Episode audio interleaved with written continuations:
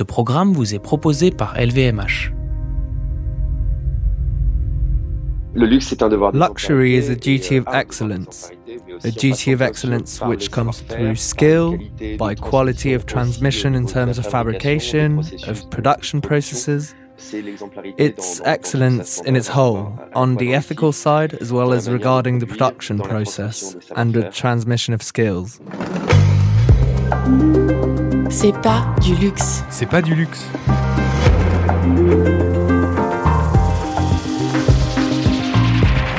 Un monde meilleur, Plus juste, plus équitable, plus responsable, plus beau. plus vivable. C'est du luxe. Un monde comme ça, c'est pas du luxe. If you were to have the job you dreamt of having when you were a teenager, what would you spend your days doing? Flying planes, caring for animals, protecting the weak and the defenseless? At 13, inspired by the work of Philippe Starck that he discovered in mail order catalogs from La Redoute, Noé Duchaufour-Lawrence already knew that he wanted to become a designer. Three decades later, the goal is more than achieved. Hermès, Montblanc, Air France, Bernard Design, Ligne Roset, Cinna, ever since he got noticed in 2002 for his work on Sketch, a London restaurant with toilets in the shape of giant eggs that have become a place of pilgrimage for any self respecting interior design fan, Duchaufour Lawrence has collaborated with a wide range of clients and accumulated many awards along the way. At the heart of his approach, which he applies to furniture as well as spaces, a desire to awaken our sensitive relationship to objects and to reconnect design to nature that has had his work described as Art Nouveau for the future generations. And for good reason. His roseau vase is built like a set of branches, his Borghese sofa takes the shape of the umbrella pines that surround the Roman villa, and a few years ago, for custom carpets brand Taiping, he designed a series of mineral pieces inspired by the texture of stone. Now based in Portugal, Noé Duchaufour-Lawrence is working on the development of Made in Situ, a design laboratory that intends to celebrate local materials and through which he presented earlier this year a collection of pieces made out of burnt cork. In this new episode of C'est du luxe, he talks about his attachment to craftsmanship, his move for Lisbon, and his refusal to participate in a culture of disposable and mass produced furniture.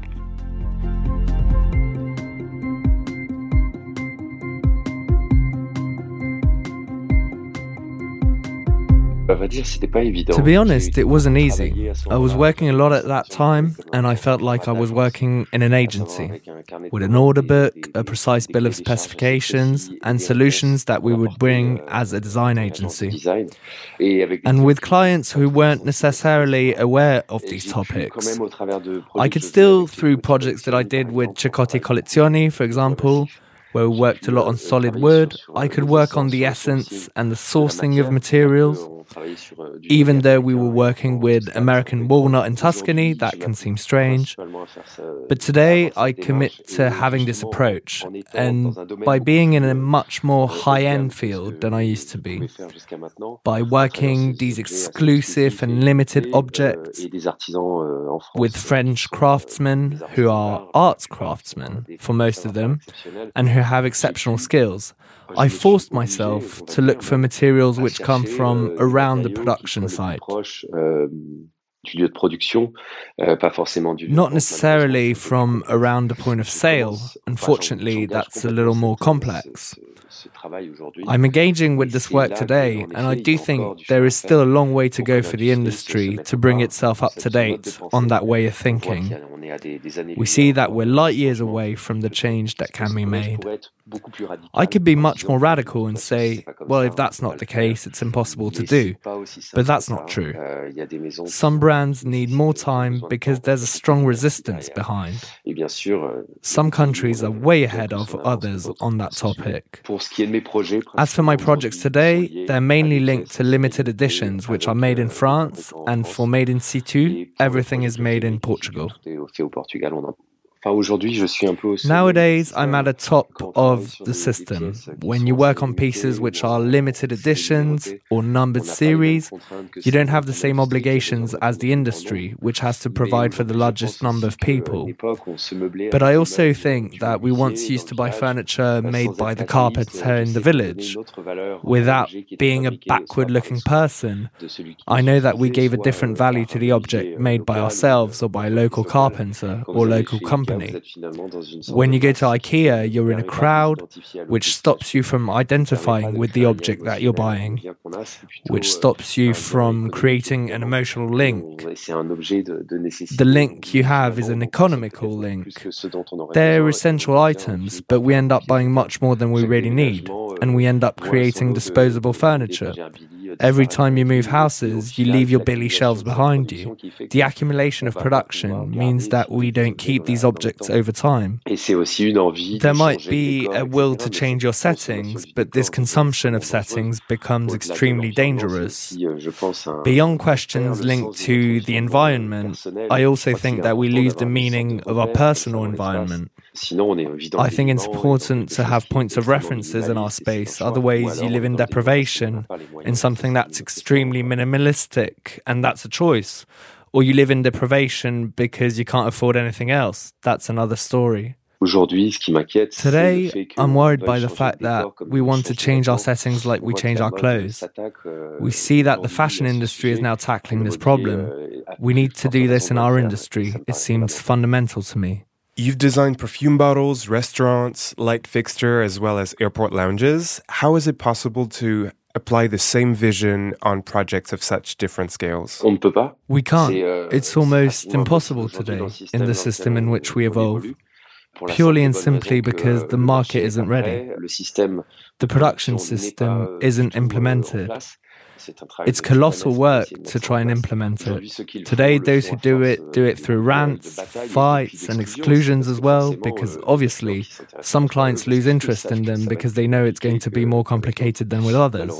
Unfortunately, I see that even in production, giving yourself the means to produce, you have trouble sourcing materials which enable us to produce through eco conception.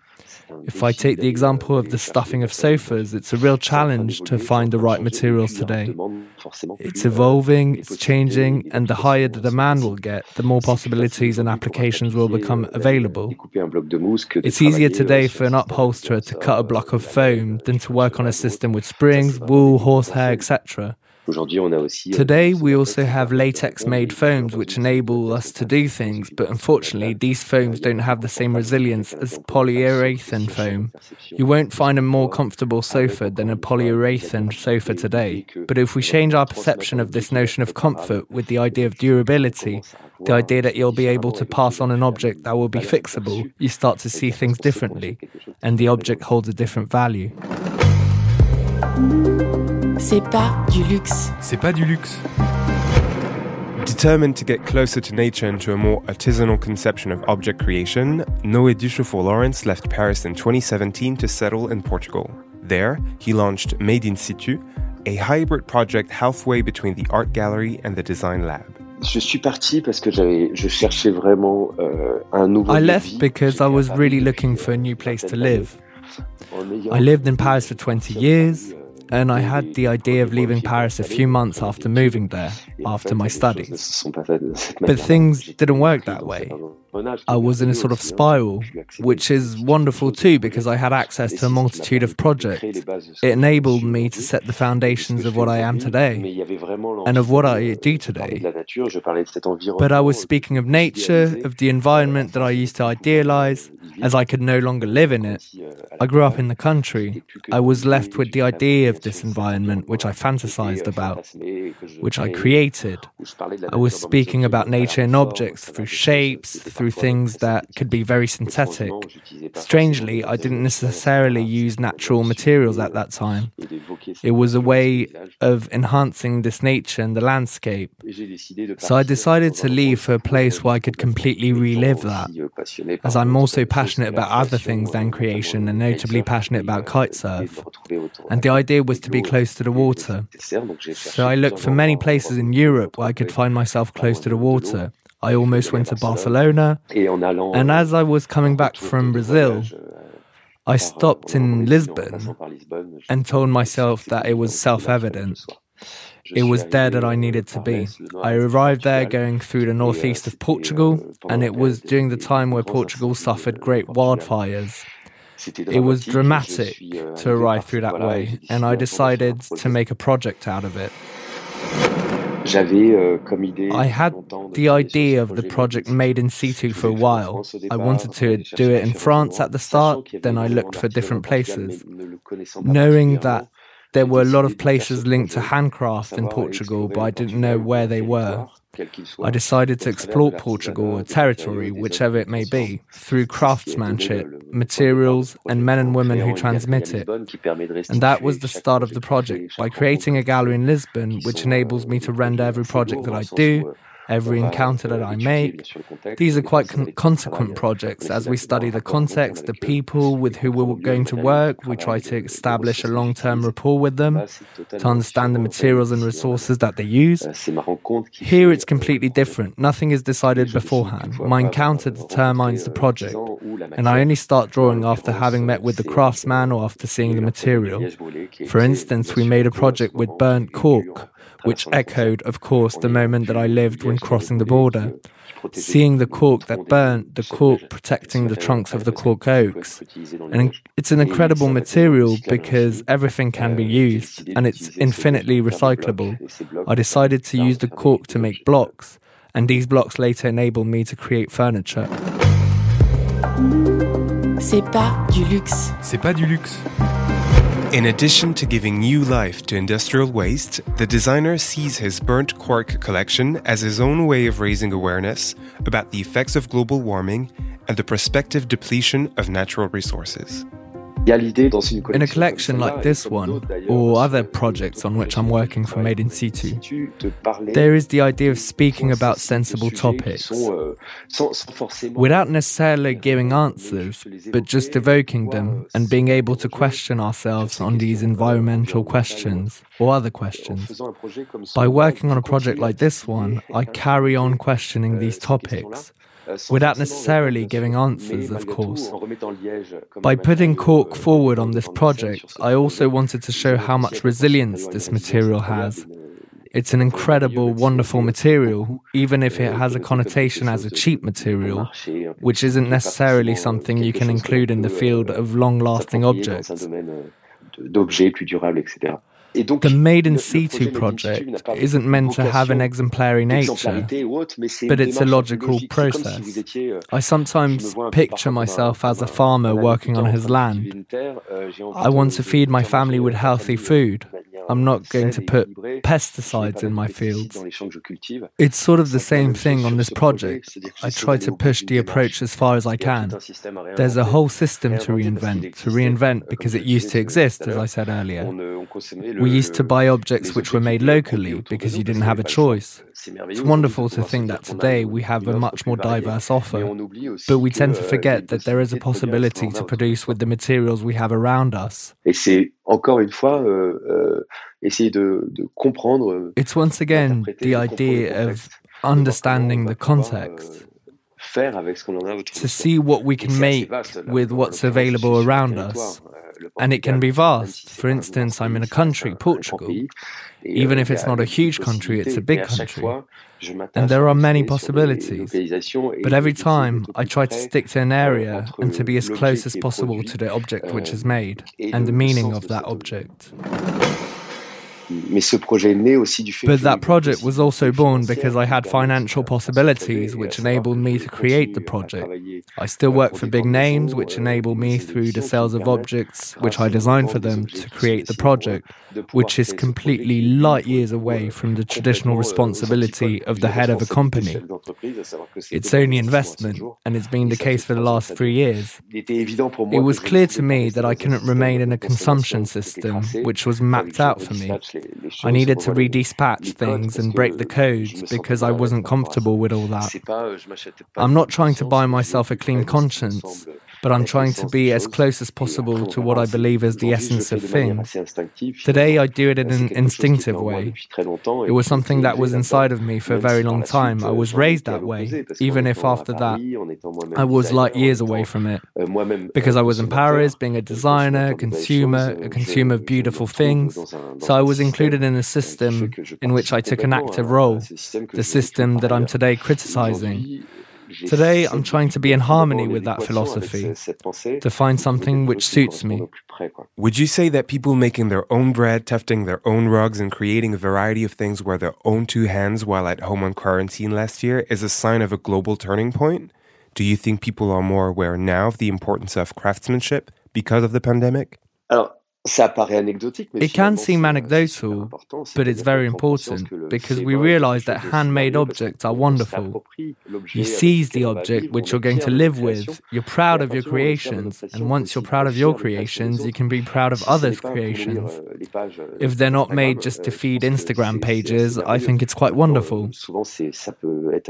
But it could also be a trend and could fade quickly. But I feel like it's a very profound conscience.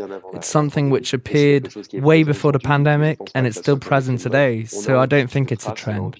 We want to leave a mark, we want to see the handcraft of men, we want to find humanity in objects, and of course, it can look like a trend and an evidence. We see a production that is tending to homogenize itself in its style, which can be dangerous. There are countless blogs, accounts with ceramicists coming from nowhere with a pretty poor plasticity in terms of shapes, but there's also something wonderful in that and incredible creations. C'est pas du luxe. C'est pas du luxe. According to Noé Duchaufour Lawrence, furniture comes right after clothing and the order of interactions with the body. Which may be why he has chosen to apply the same discipline to both his living space and his wardrobe, only acquiring items that meet a specific need. I try my best to do it. It's not simple, but I try my best to buy objects which have meaning, which are made with respect and attention. It can be the denim used to make jeans, the way it's treated, but it's linked to a certain price. You don't buy a handmade pair of jeans, not handmade, but made in Japan, for instance, compared to a pair made in Bangladesh by women who swamped with work for the same price. When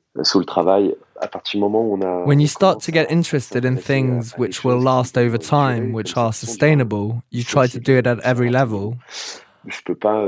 I can't say that I only buy wine which is biodynamic or fruits and veggies, but at the same time go to Zara when I need a t-shirt.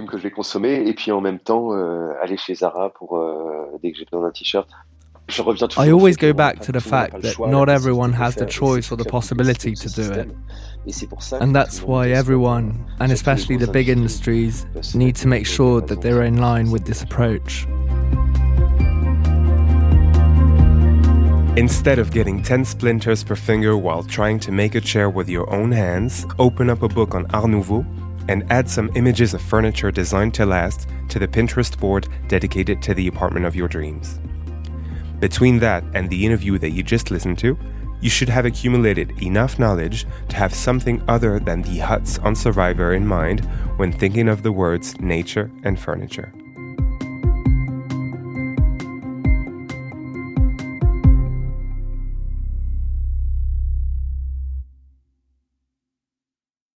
Salut, je suis Mickaël Jérémiaz, ancien champion paralympique de tennis fauteuil et tous les vendredis soirs à 21h, je vous donne rendez-vous sur So Good Radio avec mon émission Dis-moi oui, Andy. Dis-moi oui, Andy. Oui, vas-y, dis-lui oui. Et pour quelle raison, s'il vous plaît? Eh bien pour parler de la plus importante des choses. Car avec mes invités, on discute plaisir, jouissance, douceur, des histoires de frissons, de coquinerie, de rire. Bref, on digresse sur le sexe. Mais pas de n'importe quelle manière. Sur Dis-moi oui on dit, on en parle en essayant d'oublier personne, mais vraiment personne. Jeune, vieux, moche, beau ou belle, homme, femme ou aucun des deux. Avec deux bras, deux jambes, parfois moins, parfois pas du tout. Et on en parle surtout avec gaieté, respect, sans tabou, ni fausse bienveillance. Retrouvez Dis-moi oui on dit en podcast sur toutes les plateformes d'écoute. Dis-moi oui, Andy.